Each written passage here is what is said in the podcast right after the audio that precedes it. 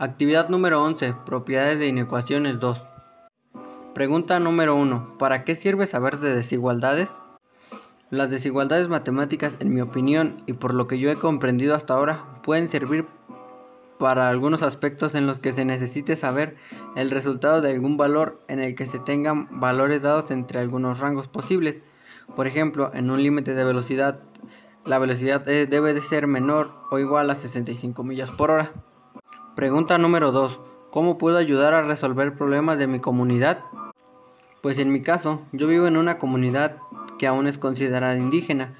Yo creo que podría apoyar conforme a mi carrera. Por ejemplo, aquí aún llegan apoyos y despensas para la gente que más necesita. Y yo creo que podría realizar una aplicación o programa para que la entrega de esta sea más óptima y no se tenga ningún problema.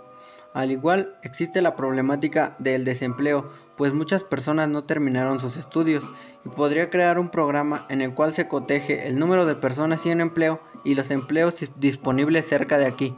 Pregunta número 3. ¿Cuál es mi responsabilidad social como estudiante de ingeniería en sistemas computacionales?